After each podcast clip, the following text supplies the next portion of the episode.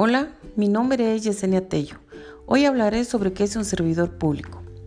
Un servidor público es aquella persona que se encarga de realizar una tarea con el fin de generar un bienestar entre la sociedad.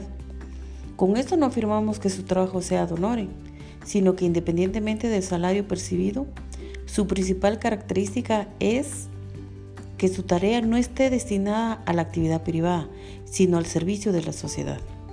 Cuando una persona con un puesto de esa naturaleza comete delitos, tales como la malversación de fondos o incurre en la corrupción de alguna forma, atenta contra la riqueza de la comunidad. El comportamiento del servidor público debería ser intachable, ya que la sociedad confía en su honestidad, en su lealtad y su transparencia.